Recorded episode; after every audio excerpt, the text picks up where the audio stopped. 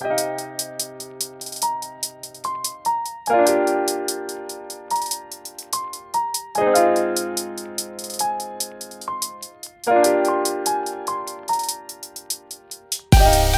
迎收听跳岛 FM，这是一份可以用耳朵收听的文学杂志。在这里，你将听到关于文学的一切，以及更多。用轻盈的声音装载有重量的语言，用鲜活的讲述赋予生活叙事的形状。和我们一起从一本书到下一本书，听见文学，阅读生活。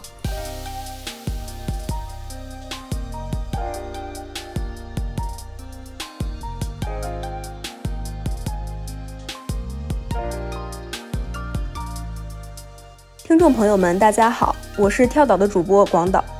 前不久在北京，我和特邀主持、文化记者、影评人于雅琴一起，邀请到了三位重磅嘉宾进行了一场直播，一起聊了聊文学影视化这个话题。第一位嘉宾呢是万马才旦，他是《塔洛》《撞死了一只羊》《气球》等讲述藏地故事的导演，同时也是一位作家，出版了小说集《乌心的牙齿》和《故事只讲了一半》。第二位嘉宾是岛民们呼声已久的作家双雪涛，由他的小说《刺杀小说家》改编的同名电影由陆阳导演，已在二零二零年上映。而他的另一部小说《平原上的摩西》改编电影将由周冬雨和刘昊然主演，相信也将很快与大家见面。第三位嘉宾戴莹是爱奇艺高级副总裁，人气精品剧集《无证之罪》《隐秘的角落》《沉默的真相》为代表的迷雾剧场背后的总制片人。几乎每一部成功改编为影视剧的小说都要经历一次改头换面。本期上岛的三位嘉宾分属于导演、作家、制片人等多种身份，都曾以不同的方式深度参与这场复杂的变身。在这场讨论中，我们聊到了文字和影像这两种媒介的差异，什么叫做具有文学性的电影，以及电影改编的三种方式：哈利波特式的、李安式的，以及王家卫式的。下面就请收听这次直播活动的精选版音频。开场是双雪涛对文学作品影视化改编的观察。我觉得改编，一方面它这么说可能不知道对不对，它一方面它比较省有省省劲儿的一个元素啊。我觉得就是比如你看了一篇小说，你觉得这个这个 idea 非常好，那你可能你就。不用再费劲自己想一个想法啊，就需要只要需要跟他合作就行了。所以改编其实是一个，我觉得还是一个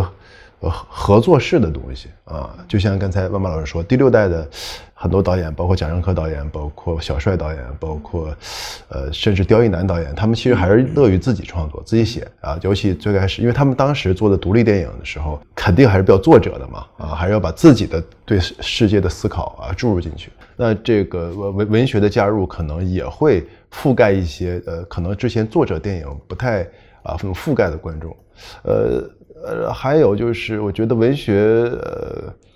文学还是能提供一种呃独特的心理深度吧，嗯，比如说，就刚才我们我就在想，就是有一个小说叫《天才雷普利》，就是那个海史密斯那小说啊。我现在看起来，我觉得那个小说是一个很纯文学的一个小说，就当当年它当然是一个类型文学里非常重要的啊。然后他创造了一种人格，就就雷普利人格啊，他要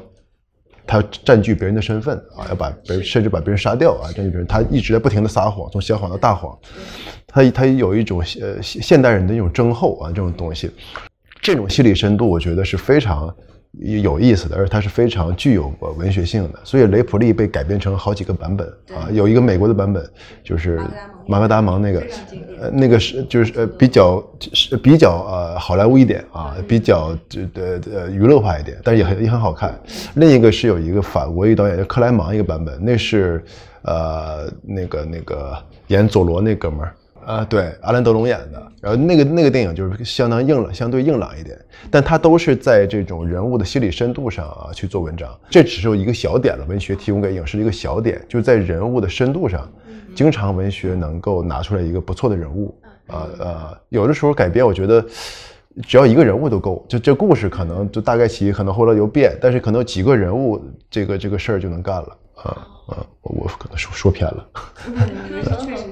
那大英老师有什么观察呢？像刚才刚才我注意到雪涛老师提到一个点叫手劲儿，就是相对于原创的一个剧本来说，可能小说改编剧本会比如说在制作方面会更加省力吗？有这样的观察吗？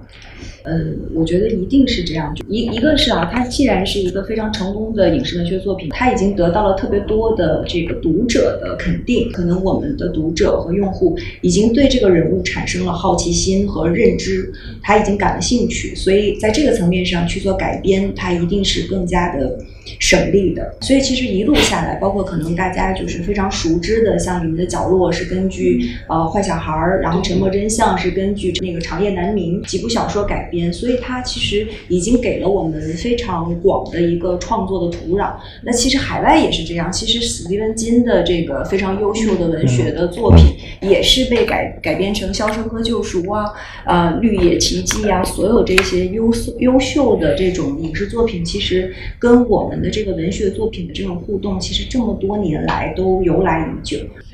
其实刚才我觉得三位老师就提示我，我其实觉得呃，并不是说在今天这种文学改编才成为一个热潮。其实，在电影诞生的最初，呃，很多的经典的文呃电影作品就是根据文学来改编的呃，甚至于比如说像梅里爱的《月球旅行记》，一个一百多年前的一个作品，它其实就是根据凡尔纳的小说来改编的。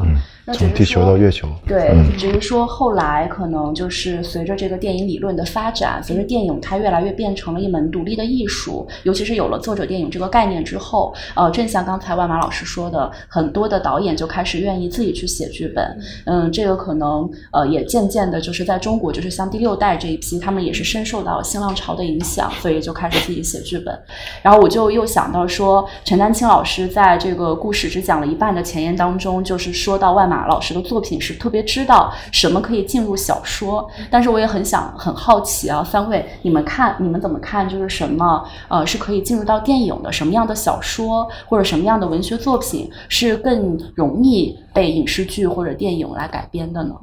那这个问题我先说哈，我作为制片人可能会更客观一点。呃，我觉得其实分几点来讨论哈。第一点就是我们现在所展现的这个人物视角、人物关系，在既有的这个题材类型里面，它是否具有一定的创新性和独特性。然后另外一点其实比较重要的就是刚才我们在第一个问题提到的，就是它的这个呃文学的这个基底和这个 IP，它之前有多大的一个数据基础，它是不是是已经受到了广大用户的一个认可和认知？那就说明它代表的这个观点，它具有普适性和时代共鸣性。然后从更加商业的逻辑上去考虑的话，其实也就是这个 IP 的延展性，其实对于我们来说也非常重要，因为我们都知道。其实，在好莱坞的整个影视市场，它可能的票房占比大概占到百分之四十多，剩下百分之五十多都是它的衍生收入。它就形成了一个比较好的内循环，所以在这个基础上，我们去看它的延展性。比方说像《哈利波特》这样的作品，它能延展非常多的这个维度。那可能对于一个作品来说，除了有时代表达，它如果还兼具这一点，可能也是一个非常好的一个一个因素。沿着这个问题，我想追问一个问题，就是呃，紫禁城三部曲嘛，《无证之罪》、《隐秘的角落》、《沉默的真相》这三部，您能不能展开聊一聊？就比比如说，您觉得它的改编成功之处在哪儿？为什么能引起这么大的轰动呢？明白。嗯，其实这个这个系列到底是怎么生发出来的？那也是有个小故事的前史，也可以讲一讲，分享一下。就是其实我是先在应该在一一五一六年的时候就呃买了紫禁城的《坏小孩》和《长夜难明》的这个小说，然后大概是在一六年初的时候呢，刚刚买完这个版权，当时去拜访呃韩三平老师。他非常有前瞻意识，他那个时候就说，呃，我有兴趣去做网剧。然后那个时候呢，正好他们的团队就是君毅和齐康他们，当时就，呃，在创作《无证之罪》的这本小说。然后我就，他们就跟我聊起来，就说我知不知道？我说，哎呀，我说我真的是很巧。我说，因为我刚刚把另外两本的版权买到了手里面。然后当时，呃，十二集算是一个非常先锋的一个创作技术，在那个年代。其实纠结过，就说要不要改的长一点，这样会员转换和流量能高一点。嗯，但是后来团队也是说，就是这个故事体量是很难做长的，所以在那个基础上，我们就想，那我们就把这个十二集的作品做成一个精品的内容。那个，但是有一个特别巧的地方，就是旅行和我都是哈尔滨人，然后我们就选择了这个在哈尔滨去完成这个故事。呃，很艰难，其实我们是哈尔滨最冷的一个时候，就是过年的那个前后的时间段。最后播出效果其实相对来说业内影响力非常大，但是也有很多的人就说，哎，觉得十二集哈，感觉发酵时间太短了，在这个市场上留下的声音和影响力的这个时长、长尾效应都有点短。一七年底的时候，其实我就在跟我们的领导商量，就说那我们有没有可能去积攒几部十二集的剧集一起放出来，种下了迷雾剧场这个种子，然后再去筹划刚才我们提到的。隐秘的角落和这个沉默的真相的时候，就是我们希望能给它做成比较长的、比较强的这种系列感。那这个强的系列感到底用什么去延伸、去延展？因为其实本身这个故事是有一些相同的人物，但完全不同的年龄层嘛。然后也就是在故事里面的这个占比其实也非常少。你比方说像这个呃坏小孩里面，其实颜良这个角色在坏小孩里面的这个故事的占比其实是不多的。嗯他不是一个主要人物，不像我们现在给改成了一个小孩儿。他最后他经历了这个故事以后，他有一个。自己心中的梦想，想成为警察，其实这都是我们在去前期去做策划的时候去做的这种联动。然后同时在演员的选择层面上，其实大家看到，我那时候是特别希望，呃，浩哥秦昊老师他能够继续来去出演我们的这个剧集，包括。宁理老师，因为他在《无证之罪》里面演了一个太经典、对对太经典的这个黑土地的杀人犯了，所以我们就希望这些人物在我们其他两部系列里面都能有延展。所以在这些层面上，其实做了很多的准备工作。其实我觉得这个特别重要，就是。我们在初期的这种审美的判断和认知是否是一致的？如果是一致的话，其实大家相互所有在使的力量都是希望它能够成为一个讲究的作品，而不是互相将就的作品。嗯嗯，这个讲究个将就这两个字，还有还有谐音梗呢哈。你不要说话，你东北话去。好，要不要带偏了。想问一下两位创作者老师，你们会不会觉得有一些？文学作品相较于另外一些文学作品是更难改编的，或者说你们认为一个好的适合改编的文学作品具有哪些特质呢？我也很好奇啊，就是你们在后来就是跟影视有了结合之后，有没有在写小说的时候就有了负担，就会想说，哎，我这个是不是从一开始写作的时候我就要考虑它的改编的问题？我我觉得这个呃改呃改编从小文学改编小说吧，改编成电影有两种改编吧，一种刚才就是那个。戴戴戴总说了这个《哈利波特》式的，我觉得这种呢，包括这个《权力的游戏》啊，包括《指环王》这种，它其实是一种巨大的一个工业的巨兽啊。然后这个呃，是一个一系列的一个发展啊，最后可能还要盖个大公园是吧？啊，对，呃，然后又又它它它完全是一种呃呃呃呃，不能说完全资本化吧，但它它是一种呃工业化、产品化啊、资本化的一个。一个一个铺进的一种一种东西。那另一种方式呢？我觉得就是呃李李安式的，我刚才就临时瞎想的，比如李安式这种改编，比如这个《卧虎藏龙》啊，其实是一个不可改，就是可能放在别的导演身上，他不会去改这个作品的，啊，就是王杜庐的一个小说嘛，是吧？然后里边有这玉娇龙啊、于秀莲、李慕白，但是李安在这个小说里，在这个一个呃，不能说是一个非常。单薄的武侠小说吧，只能说是一个普通的武侠小说里发现的他认为的比较好的一种关系，呃，一个伪善的中年男人啊，呃，然后一个向往自由的女人和一个永远在压抑自己的女人，那他觉得这套东西，第一西方能看懂啊，第二中国东方也能看懂，那这个我觉得是个作者性的改编，就是你这个小说只能可能全世界只触动了他自己。但但是他肯定触动了很多人，但是他自己就可以去改编这个作品。那比如说《断背山》这个小说，极其难改啊，也是可能其他导演拍出来也不是，比如阿莫多瓦，他他自己也说《断背山》他可能不会拍成李安那样，或者他可能不会去尝试拍这个小说，因为他可能对这个小说里的这个情感他不是很认可。但是李安他觉得他能找到这种方式去拍，包括《色戒》都是极难拍的东西啊，就是李李安的很多都是改编嘛，而且这些改编相差之大。啊，就，就是国中国国外国，然后这这这这这这这十九世纪的小说，还有二就是这差差，对差别之大，但是他最终是触动了他作为一个作者内心的一个东西啊，我觉得这种改编是很难探求出规律的，就比如说呃，嗯。呃，比如《刺杀小说家》这个小说，可能陆陆阳就觉得他他愿意去为这个小说去付出五五六年去去做这个事情。我觉得可能他在虽然他最后呈现出的是一个非常啊有品质的一个呃也是工业化的电影，但是它的内核我觉得还是有很强的作作者的想法的。然后他在改编的过程中也在努力维护着小说原来的。呃，那种诉求啊，如果其实如果他不维护这东西，他可能会得到更多的自由。嗯，但是因为这个是他最开始他做这个事情的缘由，所以他他必须要去维护这个东西。那这种就是一个人和另一个具体人之间的故事啊，我觉得这种改编就是就就这种故事。然后刚才雅琴问说写小说会不会想到改编？其实我个人来说，我很难去想想到改编，因为我的精神头本来就 就忙活这小说都忙活不过来呢，我还想。啊，对，还想想其他事儿，这个确实是想想不过来。然后另外一个是也关乎于小说本体性的东西，就是任何一个东西得先成为自己，才能成为别人。啊，你连自己都没有成为，你就想往别的地方走，那是不太可能的。但是对于我个人来说是不太可能的，因为我最大乐趣是写小说啊。如果我因为去呃去呃有别的诉求而损害了我这个。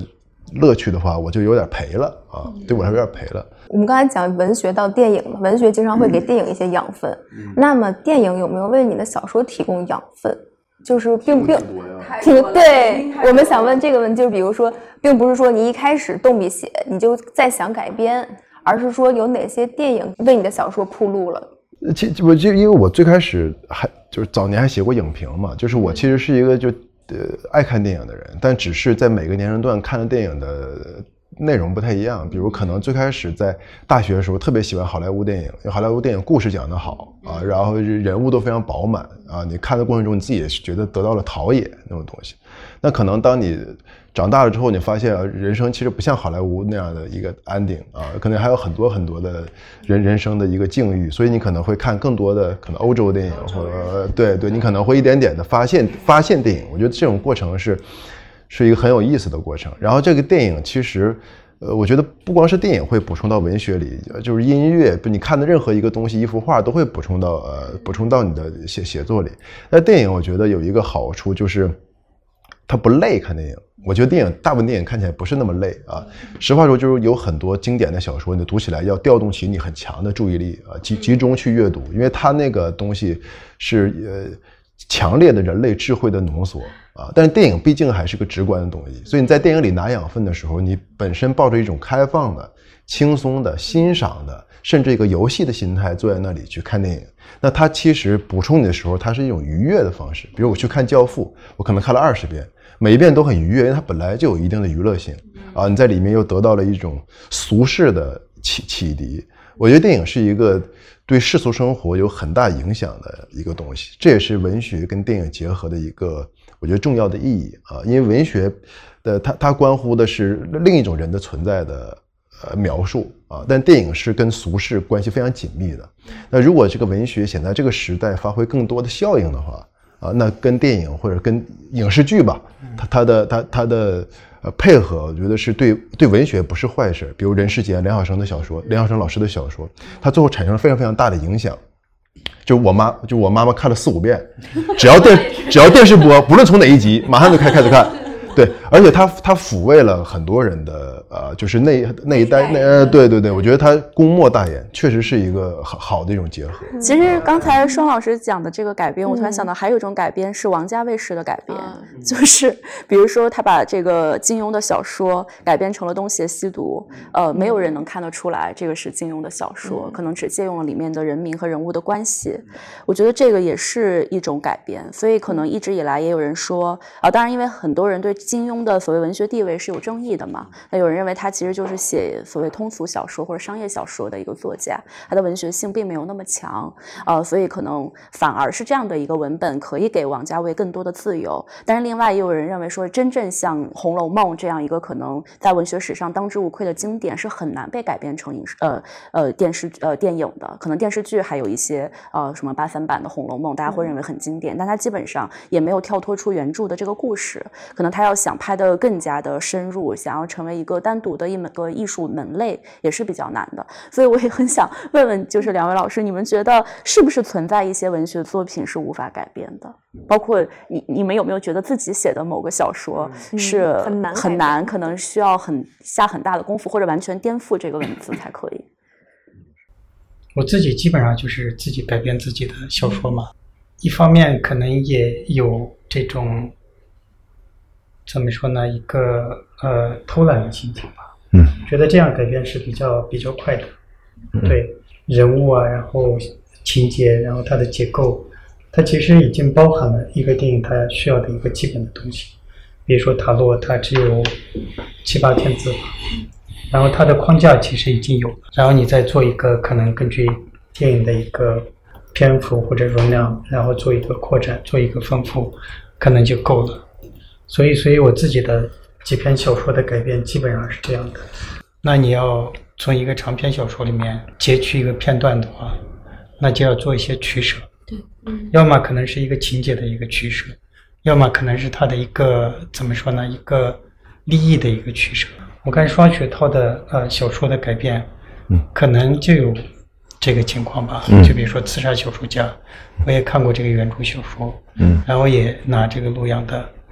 电影做过一些比较，觉得对，就是它的改动还是挺大的，对，但是它保留住了一些东西嘛，所以所以这也是一个改编的方法。嗯。所以，所以说这个哪些文学作品是不可改编的，呃，就看你怎么改编吧，就看你的进入的角度是什么，然后你你的这个利益的点是什么，肯定是有一个改变的这个方向的，但是怎么改，可能是一个很大的问题。就比如说马尔克斯的《百年孤独》，我们老是会听别人说，啊，这个导演可能要拍这个《百年孤独》，嗯因为这个小说的这种它的形式、它的架构特别的混大，然后人物特别的复杂，然后它里面表现的这种魔幻现实主义的这种方式，可能在那个阶段是很难很难呈现出来的。所以大家还是持一种怀疑的态度。但是有一天，也许可能能改变出来。嗯但是我觉得在篇幅上完整的呈现，可能是不太可能的。就像比如说他的这个中篇小说，呃，《霍乱时期的爱情》，我觉得它就比较适合改编电影。嗯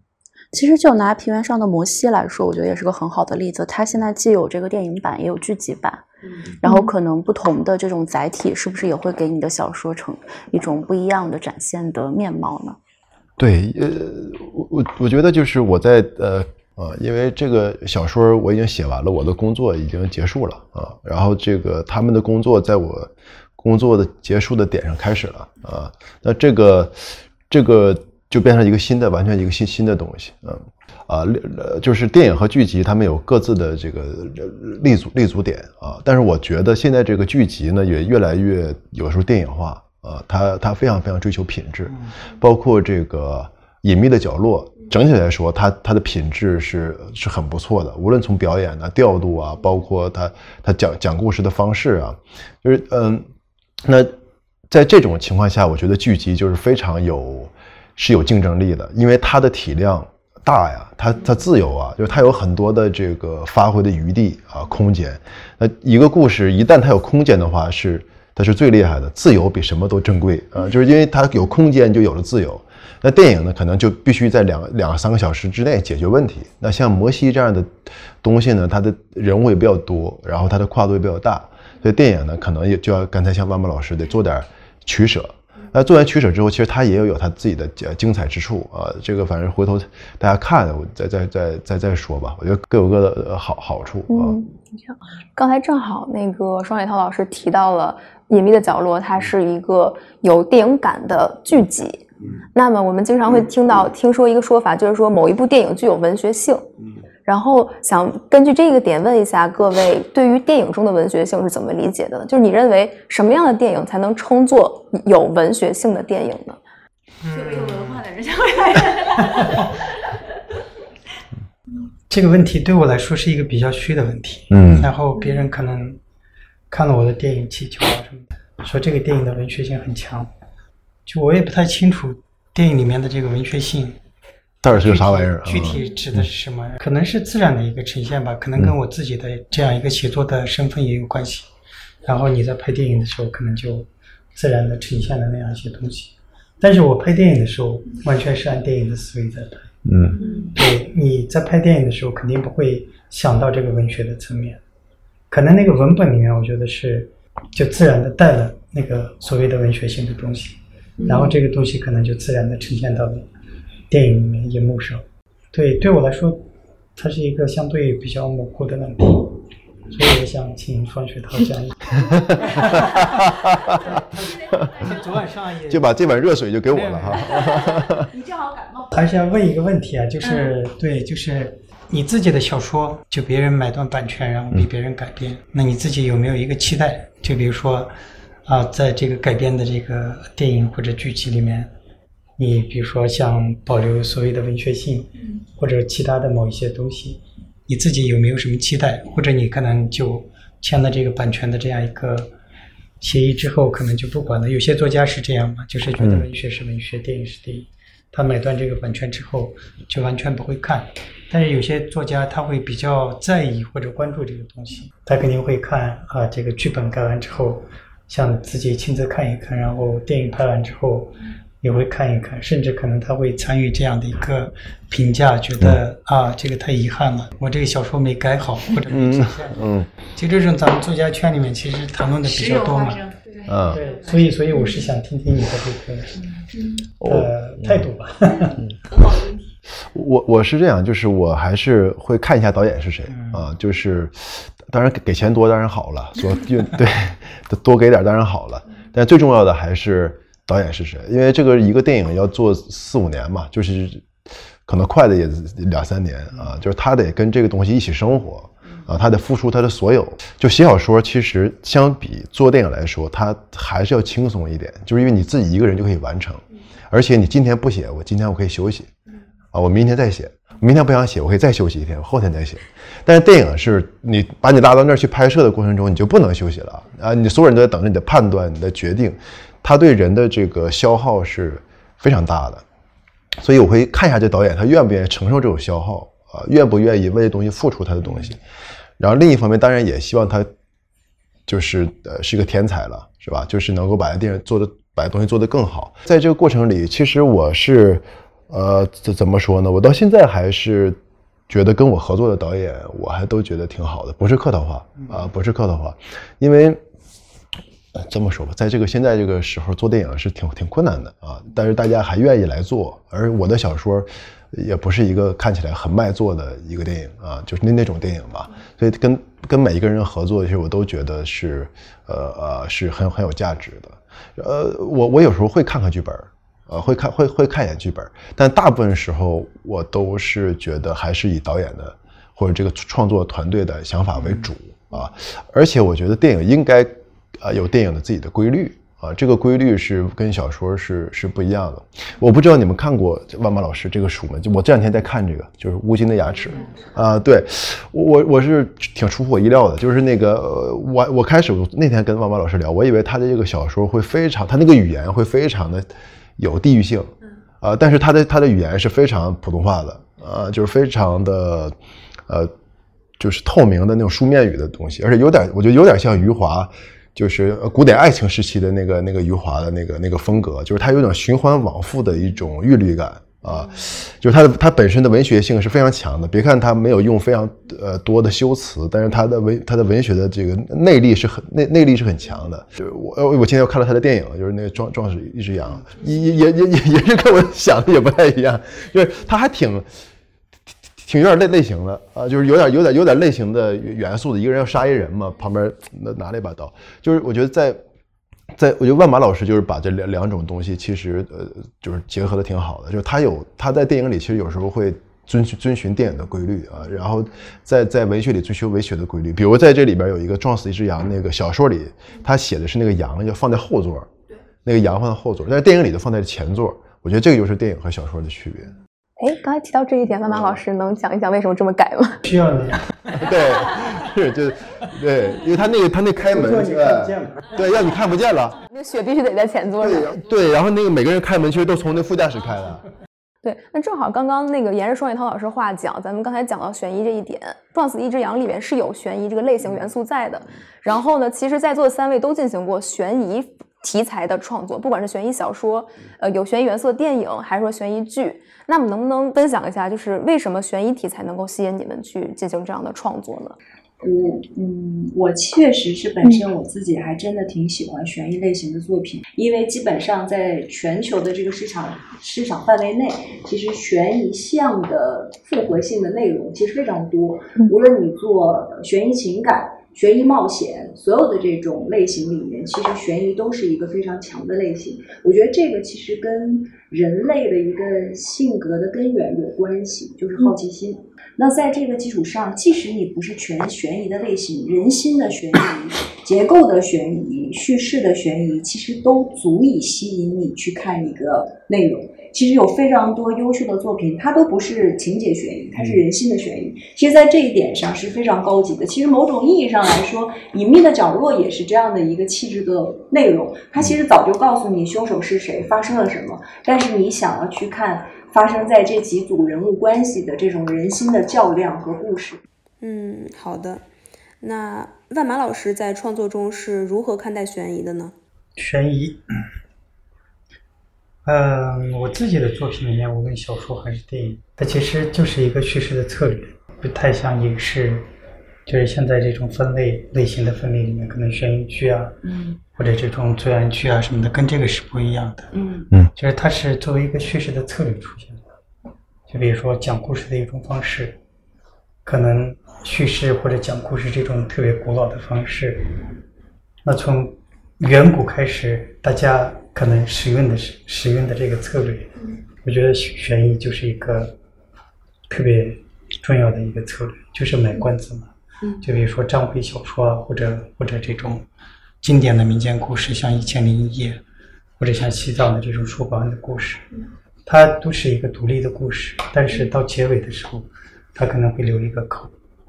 就比如说章回小说里面，呃，什么对，拴一扣啊。什么预知后事如何，请以下会分解。它其实就是一个悬疑，就吊起了你的胃口，然后让你期待着呃继续看。就像以前的这种电视连续剧就是这样，对每一集结束的时候，它可能会卡在一个人物，然后就结束了。在我们记忆，在我的记忆里面，大概八十年代那个电视剧是一周一一周一集的，所以所以他在那儿停住。对，就会特别强烈，急急急够呛，那是。所以，所以它起到的那样一个作用。所以我自己的这个小说或者电影里面，像《撞死一只羊》里面，它是一个复仇的故事，确实也具备那样的一个因素。但是在小说里面也会也会使用这样的方法，就比如说这个故事只讲了一半，嗯，它其实套了一个民间故事，嗯，然后这个民间故事它的完整性，就完整的故事，我是知道的。但是我会设置成这个讲述者老人，嗯，他讲到一半，讲到这个关键的时候，他就去世了，然后这个故事就不知道了。那这样，我觉得他作为一个小说的一个可能叙事的策略，比把这个故事完整的呈现出来，那个效果是好的。所以，所以对我来说，它更多的是一个可能古老的这个叙事策略的一个应用。大概是这样，但是这个效果特别好，好用，推荐大家用。确实是读这本书的时候，真的是极够呛，极够呛，极够呛，坏都不知道。那双雪涛老师呢？呃，我觉得那个那大岩老师说那个人心的悬疑，我觉得是说的很好。我觉得从这个层面来说，其实所所有电影都是悬疑电影，因为它它就是你。就两人最后这个，比如说爱情电影，它到底是不是两人就是相爱了，还是两人没相爱？哈，它它其实都是一种悬疑。那我们现在聊的这个悬疑，其实更多的有点偏向一点带点犯罪，带着一点就带着一点罪案的这个东西，可能是现在我们说的悬悬悬悬疑剧的东西，它相对相对稍微类型一点，因为电影它的要求很高，就是它要需在一个黑暗的环境里把你摁在那儿要看两个小时，是吧？所以他他就他也需要吸引观众跟着看的东西啊，呃，有的时候可能有一些比较呃。呃呃，不是那么高级的方式，是比如色情啊，或者暴力啊，或者很多方式吸引去看。但是大部分我觉得创作者用的都是一种悬念吧，就是刚才那万万老师说的，就是你为什么要看这个电影？你看的电影过程中什么让你着急？对啊，你为什么要往下看啊？这个这个动力是是很重要的。其实每个电影都都都需要。那我在早年看过一个短剧叫《奥利弗·基特里奇》，就是就是四集还是四 HBO 那个。它是就是一个完全日常的生活的一个一一个东西，但它也是一个著名的一个小说集改编的嘛。中国第一个译本叫《微微不足道的生活》，那就是我我从我从来没有想到那个小说集能改成一个剧，啊，因为它毫无它它不是它不能说毫无悬疑因素，就是它它不是那么的情节。但你在看那剧的过程中，你就非常紧张啊，就那剧会让你很紧张。它在日常里刀光剑影都在那日常里蕴藏着，就在那底下蕴藏着。呃，这个这个我觉得是一种技术。啊，就是我们怎么去讲这个故事啊，能够把我们想要传达的比较有营养的东西啊，通过一种技术啊，能够像胶囊一样让你吃进去。呃，这种东西其实是我觉得未来我们也可能需要去去探索的东西，就在类型类型之间的这个交界带啊，在作品和呃产品之间这个交交界处啊，然后我们能做出更多的新的类型的呃东西，才是有意思的。我觉得，嗯。刚才雪涛老师讲这个，我其实也想到门罗的小说。其实他也写的就是他加拿大小镇的这种生活，然后日常的不能再日常的生活里面，其实也有非常多的暗流涌动的东西。这个我觉得它也是一种所谓的悬念，吸引读者去探索一个可能你日常生活当中根本不会关注的一个再普通不过的人，其实他也有可能不同寻常的一天。那我觉得在这个影视剧里面，其实所谓悬念，它其实就是麦高芬嘛，吸引着我们想要去呃不停的探索、关注这个人。人物的命运不只是说这种犯罪类型的一些剧集或者电影里面有这个东西。我包括比如说我看万马老师的这个气球，我也会想说这个人物的命运最后怎么样？他就在这戛然而止了。我观众都可以自己去参与到这个电影里面去。你是带着你个人的对生活的理解和经验去猜测，呃，这个电影里面的人物他最终会怎么样？然后呃，刚才说到这个悬疑，可能是。近年来的呃，尤其是在剧集里面，其实挺重要的一个元素，包括迷雾剧场，它也做出了很多开拓性的事情。但是我觉得另外一点就是，我也观察到，比如说曾经一度在中国的电影或者是呃这个小的这个荧幕上面，是有很多的就是玄幻类题材的作品，也是非常的火的。但是这些年好像这一类的观众就没有那么的喜欢了，嗯，反而是这种现实主义的。电影和电视剧特别的受欢迎，嗯，其实呃，包括迷雾剧场的所有的这些剧集，我都可以说它是现实主义题材的，它关注的其实都是非常重要的当下的问题，跟当下的观众在进行对话的。那两位的这个呃，无论是电影的创作还是文学的创作，就更是如此了。它很多呃都是跟这个土地紧密相联系的。我不知道对这个问题你们是怎么看的呢？啊，比如说很多人就会认为说，雪涛老师的作品里面，我看到了东北。的一代的衰落，东北的这种东北人的悲欢离合，一个时代。那其实万马老师虽然嗯，现在有一些文学作品里面是有用到，就是你们藏族的很多的神话传说等等，但是还是有一个很坚厚的现实主义的基底的。比如说大家非常喜欢的塔洛啊等等这些作品里面，都可以看到和现实这种非常紧密的关系。万老师，东北下来，从从北边开始。咋说呢？呃，我觉得他现实主义其实就是关于人的故事吧，就是他不是不是什么，就什么故事都是关于人的故事。但是现实的这个层面呢，去写人呢，他他比较像人啊，比较像真实的人这种感觉。你可能在里边体会到的东西就会呃更有手感啊。比如说你做一个非常架空的东西，它那个手它但它也非常好，嗯，但是它那个手感是不一样的。对于我来说，其实我也写过。就是不不乱七八糟什么样的东西都都都都都试过啊，也不能说我自己也不是觉得，因为我也不太理解什么叫现实主义。其实我不太知道这个主义它是个什么样子啊，因为我我们所谓的现实，其实呃虽然我我们可以感觉自己可以触摸到啊，但是它一旦变成了文字啊，它其实就变得不是那么现实了，因为文字是一个非常精神化的东西。当你描述一把椅子的时候，当你写出“椅子”两个字的时候，它跟你看的那个椅子已经不太一样了。所以，现实主义是一个非常难以厘清的一个一个一个概念。呃，伟大的现实主义可能就是说这个材料吧，就是这个材料，你就写小说用的材料，它它比较的现实。啊，这可能只能这么说，所以我觉得，我我我自己个人是觉得，呃，现实提供给我的东西，包括刚才说东北啊，包括什么，它其实就是，呃，就是我这个人的基础吧，啊，然后但是文学是是是另一个东西，文学是你在基础上做出来一个作品，我觉得那个那个作品是现实主义的还是不是现实主义的，是关乎于东北的还是不是关乎于东北的，其实都是，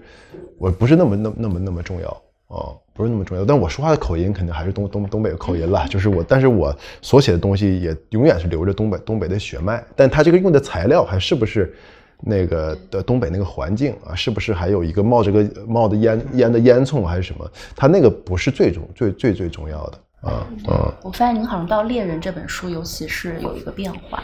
嗯，对，将来可能还变回去啊。我觉得对，就跟这个创作者他所处的这样一个地域，这个地域的这样一个文化是有关联的。就比如说刚刚开始的时候咱们聊到的魔幻现实主义，八十年代初，那最终可能像扎西达瓦呀，像这个当时的这个西藏的色波啊，我觉得他们的作品呈现出来的是特别完整的，然后特别有那样一些就所谓的魔幻现实主义的特征的，也许。这些作家他们不一定认为他们的作品就是魔幻现实主义的，但是就对我觉得可以是作为当当时的就那个年代的呃魔幻现实主义这样一个创作方法在中国的代表作品吧。呃，所以一方面我觉得他们跟这样一个可能创作方法的接触有关系，那另一方面我觉得主要还是跟。这样一个土地，然后这样一个土地上的这个文化是有关联的。就比如说马尔克斯，然后他也不会认为他自己的这个作品，就比如说《百年孤独》是一个魔幻现实主义的作品，他可能会觉得那就是一个现实主义的作品。嗯，他甚至可能说这个里面的所有的这个人物，然后所有的人物的这样一个设置，甚至每一个情节的点的设置，它是都有一些出处的，都能找到一些依据的点的。那西藏也是一样，就是像扎西达小说里面他写到的那些点，其实你是可以找到那样一个出处的。嗯，对，所以所以我觉得可能跟作者他所处的这样一个地域，或者这样一个地域后面的文化是有很大的关系，甚至可能跟就有一次我看那个扎西达瓦的一个采访，他说这个跟作家所处的这个。高海拔也有关系。如果人处在一个特别高的海拔的这样一个位置，可能大脑里面会产生幻幻觉，幻觉啊。对，所以这个可能对创作是特别有帮助的，对人的身体肯定是。我们也希望经常出现一些 幻觉，把它呈现在这个自己的作品里面。对。所以，所以我自己的作品可能跟这个也有关系吧。就比如说，从写小说八十年代就开始写小说嘛，那小说里面它也会出现这样一些可能魔幻现实主义的这样一些特征。我觉得就跟这样一个地域或者这样一个地域后面的，尤其是这样佛教文化是有关联的。对，然后可能后面像像从壮士的一只羊开始到到气球，可能电影作品里面也呈现出了这样一些特征。不是为了奇幻而奇幻，它那样一个可能看起来很奇幻的东西，呃，奇幻的镜头，它肯定是跟它的文化有关系的。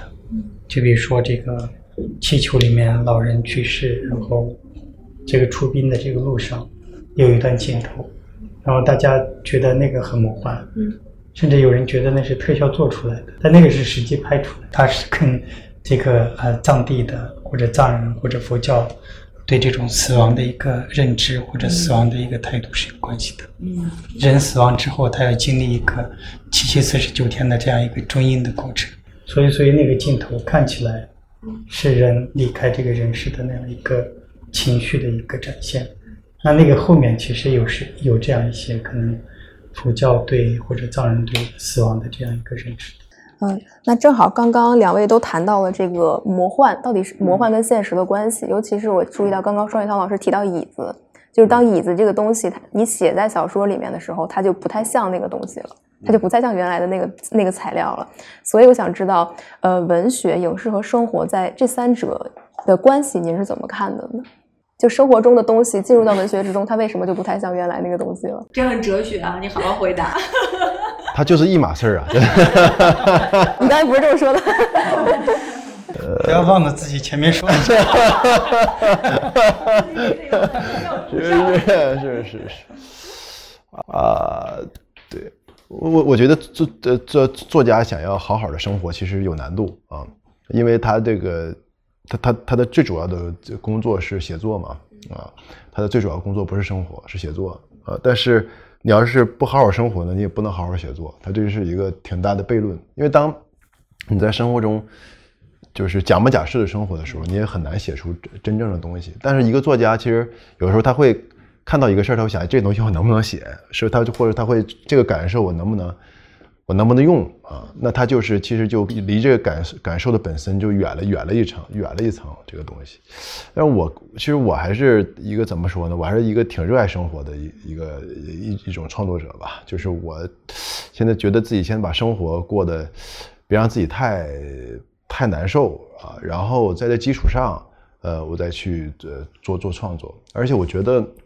我在最开始写作的时候，老是觉得写作是一个应该是特别职业化的，因为那时候特别喜欢村上春树嘛，觉得应该写作之前自己打一领带哈，然后卡，然后对跑跑步 啊，然后坐在那儿写八个小时，完一听打铃下班了，然后到旁边一睡觉，应该是这种感觉。但是试试过一年之后，发现坚持不住，确实坚持不住。那个那个东西，但不是人不是个写作机器嘛？啊，就像村上老师那么厉害的人还是少，我是肯定是做不到。后来我就觉得写作有一种业余感，其实也蛮好的，就是你大部分时间在做别的事，别别的事情啊，然后写作是你凝结出来的一种结结晶化的东西，而不是说你今天坐在那儿，我就把这八个小时工作做完，然后剩下时间去生活。我觉得这个。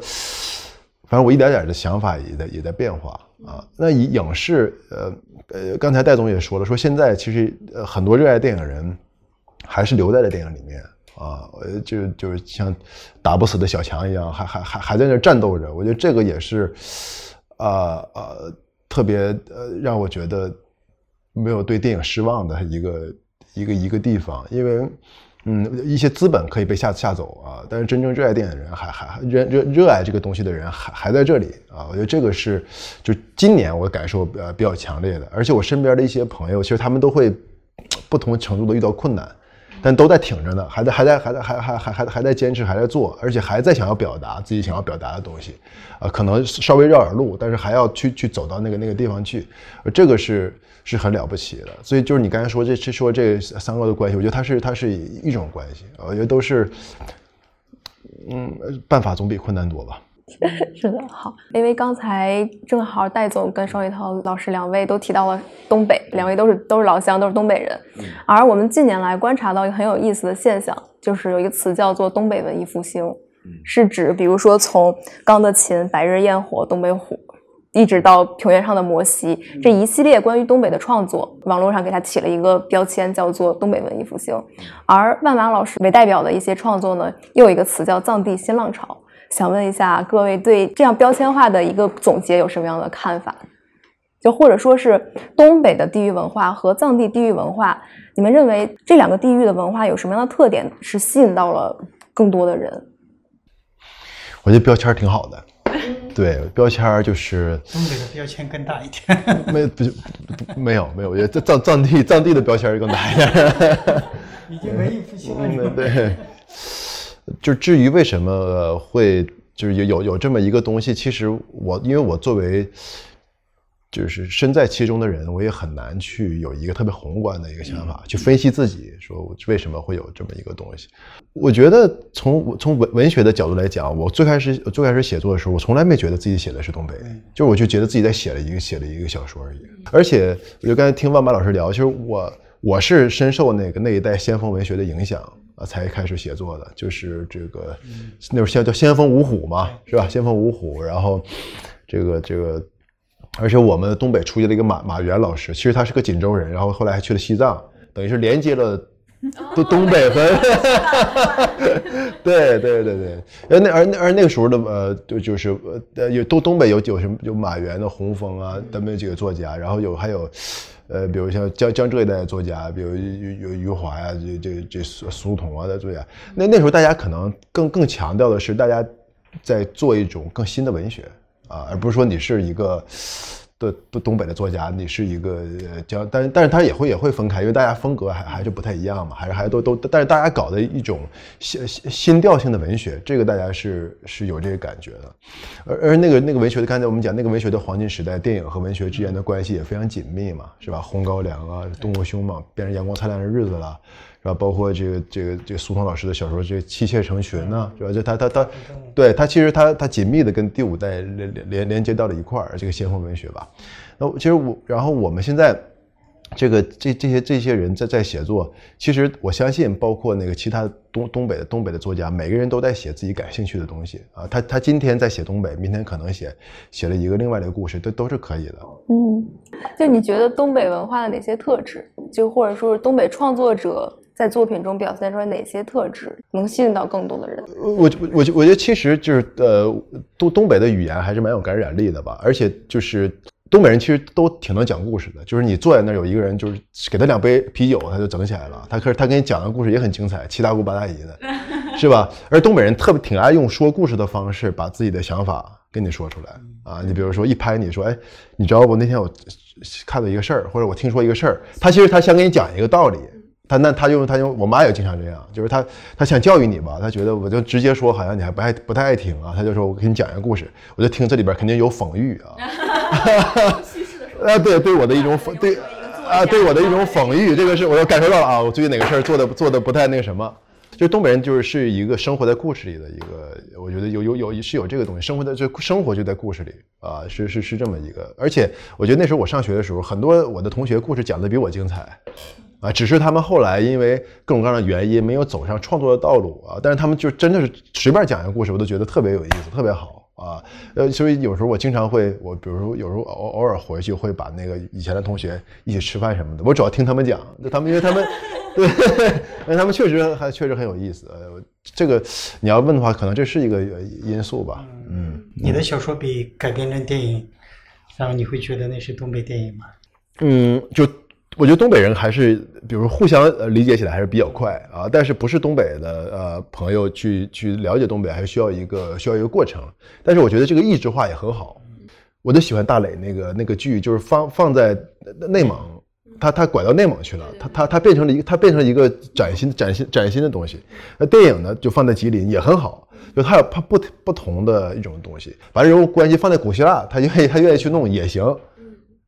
就我我我就是我经常觉得，就比如你把摩西那个里头那个街坊邻居的那之间的关系，包括一个重逢的一个呃就是散落重逢的关系，你放在任何一个地方，我觉得你要愿意放都能都你可都都可以，那只要你觉得有意思就行。但我作为一个观众或者说作为一个读者来讲，就是我既不是东北人，嗯，可能我也没有很深入的这种藏地的经验，顶多是作为一个游客观光客这种。浮光掠影的去感受，呃，但我觉得就是说，为什么在当下，呃，这种所谓以地域来命名的这样的创作，呃，特别丰富，不只是所谓东北文艺复兴、当地新浪潮，还有所谓，呃，现在万马老师也在国美工作，所谓浙江新浪潮，呃，等等等等吧，包括就是什么，呃，西南这边也涌现了很多作者，比如说以毕赣为为代表的这种所谓贵州新浪潮，等等等等，所有的这种以地方。性为来命名的这样的一种创作的风潮，它就是对一元化的东西的一种反叛。其实刚才讲到文学性，也也是这个道理。其实文学性是一个特别特别宽泛的一个一个命名。你可以说它似乎在在形容一个什么东西，但是每个人其实对文学性的理解不一样。但文学文学性，我觉得它很重要的一点就是它在关照那些呃不是那么容易被我们在日常生活里面关照到的东西。它可以照耀很多呃。可能别的艺术形式或者别的一些呃工作、别的一些关照的媒介，它所照耀不到的地方。那我觉得最早，比如说东北，可能很多人他不是东北人，他理解不了双雪涛老师里面，嗯，他的写作里面很多很细节的那种东西。他也许真在生活中都没有交往过一个真正的东北人，但是那种被抛弃感，那种在大时代当中你不被重视，一个人他觉得他没有任何的。呃，发生的空间等等这些东西，可能在不同的时期，在不同的呃场域里面，每个人都可能遭遇到，这个就会让他觉得他会被这样的作品所吸引嘛。那我觉得万马老师的电影、万马老师的小说其实也有这个东西。你比如说塔洛的那种孤独，也许我们没有人有过这种放羊的经验，但是你还是能够在这个孤独的层面上面去跟他共情，这个可能是很重要的。嗯。呃，其实就是也想也想跟三位老师来讨论这个话题，就是方言的问题或者语言口音的问题。嗯，比如说刚才双雪涛老师也说过，虽然可能他的文学创作他也不一定是就是为东北这片土地去创作的，但是他不免就包括他的说话，还有他的这个作品里面的人物都会带有这种东北的口音。那万马老师其实他索性就是在用另外的一种语言来创作。嗯，那我也注意到现在呃平台的很多电视剧剧集电影。嗯，他其实也会很有意识的去营造这种在地性的东西。比如说现在呃越来越多的作品喜欢使用方言而不是普通话。我不知道你们对这个语言它到底能够赋予一个作品什么样的东西，呃或者什么样独特的魅力有什么看法？我觉得对，就是藏语跟汉语的方言还是有很大区别吧。嗯，对，就是作为藏语，它我觉得它是一。种思维方式的一个呈现，嗯，就比如说咱们看以前的这个汉语对白的这个藏族题材的电影，跟藏语对白的这个藏族题材的电影，我觉得就是完全不同的两种感受。对，以往你看这这样一些藏语电影的时候，哦，藏族题材电影的时候，其实它虽然讲述一个发生在藏地的那样一个故事，但是它的行为方式、它的思维方式其实是汉语的。对，所以我是坚持你要讲述这样一个故事，讲述藏人的故事，讲述他们的情感，讲述他们当下的一个状况，我觉得是特别合适的。然后对我来说是有亲切感的，然后而且那个里面是包含着情感的。对，就是包括方言也是，你用普通话讲出来跟一个方言讲出来。那个情感的强度，我觉得是不一样。对对，咱们看那个姜文的那个电影叫什么？让子弹飞。子弹飞，普通话的版本，然后四川话的这个版本，我觉得对感受就完全是不一样。所以，所以就是我拍第一部电影的时候，《经济马尼石》的时候，那开始还是要求要有这个普通话的一个配音的。嗯。后来就这个就取消了，所以我们就只是呃打了字幕，然后里面的对白使用的是藏语。所以，所以这个对我来说是一个特别重要的表达吧。就另一个方面，就是可能你在使用不同语言的时候，这个其实前面也讲到了一点，它其实表达方式，甚至可能一些意象的呈现方式，都是不一样的。你在汉文化里面，比如说这个颜色的一个呈现，可能红色它是一个很很吉祥的一个色彩，但是在藏文化里面，可能就是比较相反的。哦，所以所以你在讲述的时候，比如说你啊写小说，那你要用红色这个意象，它其实它传达的是完全不一样。对，题外话插一句，就是想到马尼石里面，他们那个小活佛不是要追着要看那个《西游记》嘛？然后那个《西游记》是我第一次听到藏语配音的《西游记》，那个地方我觉得特别有意思。嗯，对，《西游记》是一个比较奇妙的现象，就是它的。这个呃属性，我觉得在藏地和汉地或者内地，它其实发生了根本的变化。哦，因为它里面的内容的这种不同，就是《西游记》它涉及到了这个佛教嘛，嗯，然后大家会说这个唐僧，一般大家会说这个唐僧嘛，唐僧后面会加上一个喇嘛，啊，然后这个我在西那个今天的马尼石里面，也是这样这样称呼的。嗯，说这个唐僧喇嘛的故事，甚至不会说《西游记》，他不会按地面的意思翻译出这个这个故事的名字。嗯，他会说唐僧喇嘛的故事。哦，他的这个小说就是这样翻译的，唐僧喇嘛的故事。那他到藏地的时候，他那种可能娱乐属性就减弱了。嗯，然后他的那种文化属性或者宗教属性就嗯就提高了。对他作为一个神圣的佛教的东西来看，对里面的人物他是带着那种尊敬的。嗯比如说唐僧，